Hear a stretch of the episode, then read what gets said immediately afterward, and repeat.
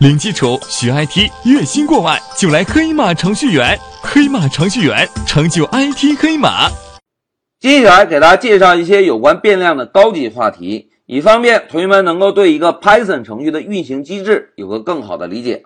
同学们在这一小节中啊，先给大家介绍一下变量的引用，因为理解了变量的引用之后，对于我们理解在 Python 中函数的参数传递。以及函数的返回值都是非常有帮助的。那在展开引用这个话题之前，老师先问大家一个问题：同学们，当一个 Python 程序运行的时候，变量以及数据是保存在哪里的？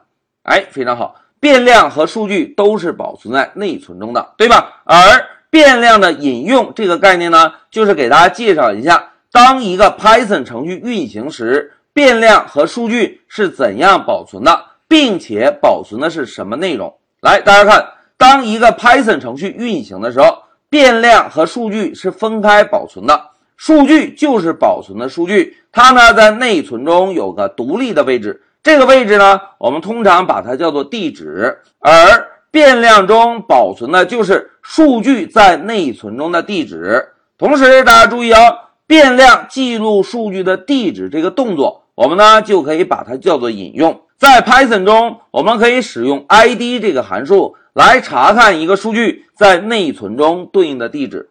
哎，讲到这里，老师先给大家简单介绍了一下引用的概念。一句话讲，在 Python 中，变量和数据是分开存储的。变量记录数据的内存地址这个动作就可以叫做引用。那接下来就让我们回到 IPython 做一下演练。同学们，老师啊，首先来定一个变量 a 等于一。同学们注意一下哦，在之前老师介绍过，当这个变量第一次出现时，是不是就会定一个变量，并且把数字一赋值给这个变量，对吧？那现在再给大家介绍引用这个概念时，同学们以后要养成一个习惯哦，就是看到赋值语句之后，首先把注意力放在等号的右侧。哎，同学们看一下。赋值语句等号右侧是什么？哎，就是一个数字一，对吧？那现在老师啊，给大家画一张图，简单描述一下，在 Python 运行的时候，a 等于一这句话是怎么执行的？大家看，首先看等号右侧是不是就是数字一？那么我们就在内存中啊，先挖一个坑，或者呢，把它想象成一个小盒子，在这个小盒子中，我们就保存一个数字一。同时，这个坑是不是在内存中是应该有一个固定的位置，对吧？那这个位置啊，我们呢就再使用另外一个变量 a，让这个变量 a 来记录一下数字一的内存地址。同学们注意啊，当变量 a 记录住数字一这个内存地址之后，我们呢就可以通过变量 a 访问到数字一了。而现在老师画的这个箭头就可以看作是一个引用。那现在让我们回到 IPython，老师啊，再用 id 这个函数给大家共同确认一下数据在内存中的地址。同学们看，老师先把变量 a 当做参数传递给 id 这个函数，现在回车。哎，同学们看，返回一个地址幺四三六八，也就是意味着数字一这个数据是保存在内存空间幺四三六八这个位置。来，老师啊，再使用 id 一。来查看一下数字一对应的内存地址。来回车，大家看数字一的内存地址是不是就是幺四三六八，对吧？那现在老师再写一个代码，同学们，变量 b 我们是不是并没有使用过，对吧？如果老师写一个 b 等于 a，哎，同学们，按照我们现在的理解，变量 b 中现在应该保存什么数据？哎，非常好，应该保存数字一，对吧？那现在再让我们用 id 这个函数来查看一下变量 b 中保存数据所在的内存地址。现在回车，哎，大家看，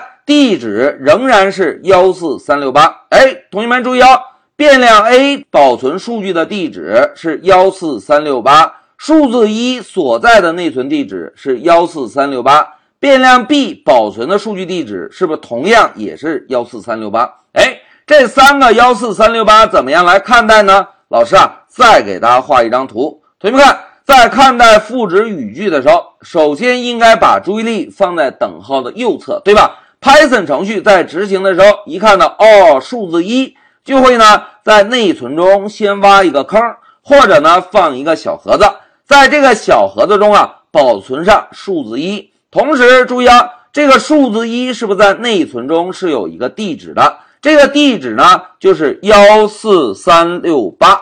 好，数字一在内存中准备好了之后，再把注意力转移到等号左侧变量 a，我们啊就使用一个 a 的变量。来记录了一下数字一在内存中的地址，这个呢就意味着变量 a 引用了数字一，然后再来看第四行代码 b 等于 a，同学们，b 等于 a 这句话是不是表示我们让变量 b 记录了变量 a 中的数据，对吧？那现在同学们看，变量 a 中的数据在内存中有了吗？哎，数字一已经存在了，对吧？那既然数字一已经存在，因此，我们在执行 b 等于 a 这句代码的时候，会在内存中定一个 b 的变量，然后让 b 的变量同样是保存了数字一的内存地址。注意看，变量 b 同样是保存了数字一的内存地址，这就意味着变量 b 引用了数字一。因此，我们通过 a 也好，b 也好。是不是都能够访问到同样的一个数字一，对吧？那现在老师啊，再把这个代码进行一个扩展。同学们注意看啊，老师写一个 a 等于二。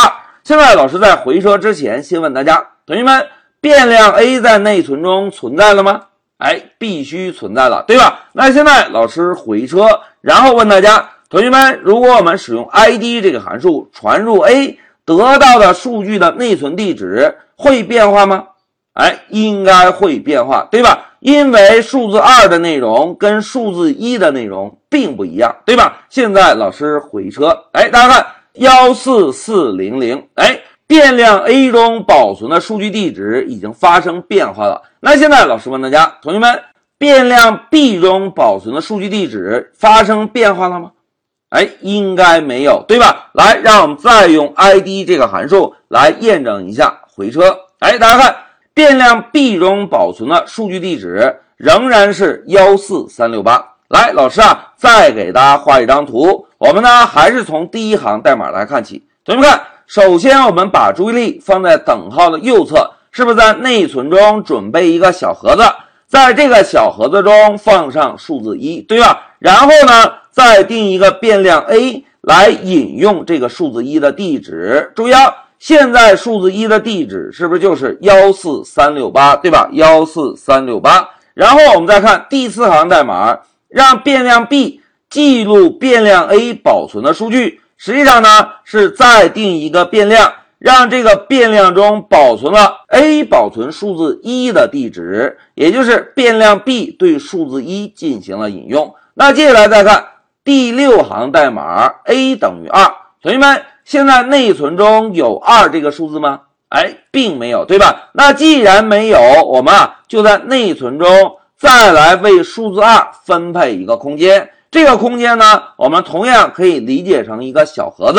然后这个数字二在内存中同样有一个地址幺四四零零。好，数字二准备好了之后，同学们再把注意力放在等号的左侧，大家看 a 等于二，而现在变量 a 是不是在内存中已经存在了，对吧？那既然存在啊，我们呢就把 a 之前对数字一的引用给咔嚓掉，然后呢让变量 a 再来记录住数字二这个地址，哎，这样呢就相当于变量 a 对数字二做了一个引用。那现在同学们看，变量 b 的引用有改变吗？哎，并没有，对吧？所以我们使用 id b。来查看变量 b 中保存的数据地址的时候，仍然是幺四三六八，也就是数字一。哎，这个就是 Python 中的引用。同学们讲到这里，相信大家对引用的概念已经有点体会了，对吧？那现在啊，老师给大家举个例子，在 Python 中，我们可以把引用看成一个便签纸，而把数据呢看成一个我们真正要处理的小盒子。注意啊，我们把数据啊。看成一个小盒子，而变量呢，我们看成是一张便签纸。大家再来看一下这个程序啊，当 a 等于一执行的时候，是不是相当于搞了一个便签纸 a，啪贴在这个数字一的小盒子上？当 b 等于 a 这句代码执行的时候，相当于我们又创建了一个便签纸 b，把这个便签纸仍然贴在数字一的小盒子上。这样呢，我们无论通过 a 也好，b 也好，都可以访问到数字一，对吧？那现在再来看 a 等于二这句代码意味着什么呢？哎，a 等于二这句代码就意味着，既然保存的数据变化了，我们呢就先把 a 这张便签纸从数字一的小盒子上撕下来，然后把这个便签纸贴到数字二的小盒子上。哎，仅此而已。我们在看待引用的时候，可以把变量看成一个便签纸，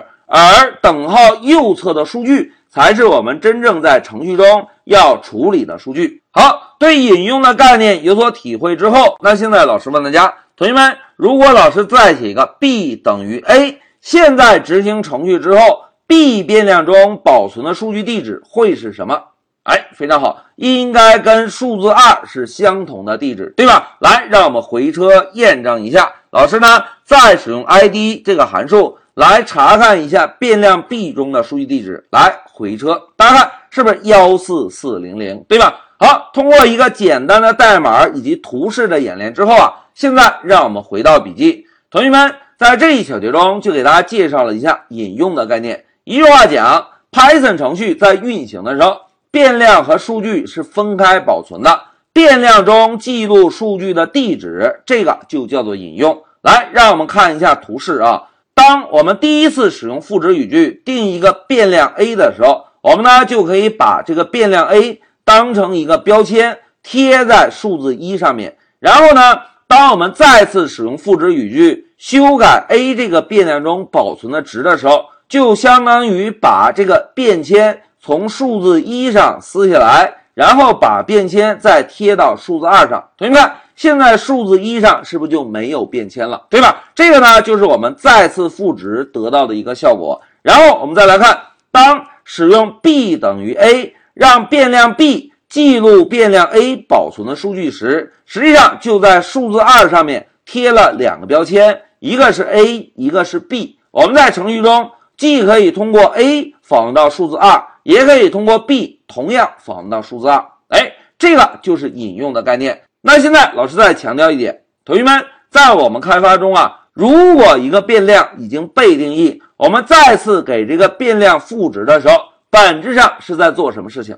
哎，非常好，本质上就是在修改数据的引用。所谓修改数据的引用，我们呢就把之前数据上的标签撕下来，也就是。这个变量不再对之前的数据引用，然后把变量这个标签再贴到一个另外的数据上，也就是这个变量改为对新赋值数据的引用。好，讲到这里，老师就暂停一下视频。